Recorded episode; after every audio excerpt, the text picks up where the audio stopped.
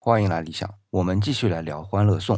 话说曲筱绡在和 Andy 七点和赵医生打完牌后，赵医生就不怎么理她了。为了能继续的和赵医生交往，曲筱绡就想请教七点，就问 Andy 要来了七点的电话。打过去电话呢，七点没接。随后曲筱绡就给七点发了个短信，做了一下自我介绍，然后再打电话，七点就接了。这种拒接电话的场景，我们自己经常经历，有被别人拒接的，也有拒接别人的，特别是陌生号码的来电。在电话发明之前啊，两个陌生人要交谈，先打个照面是不可避免的。可电话发明之后呢，打照面这事儿就省去了，于是就必然的少了一个环节。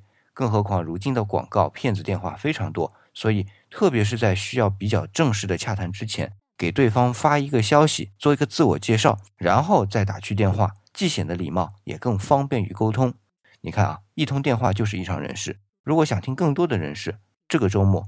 关注理想主义的周末说叙系列，那里有更多的欢乐颂。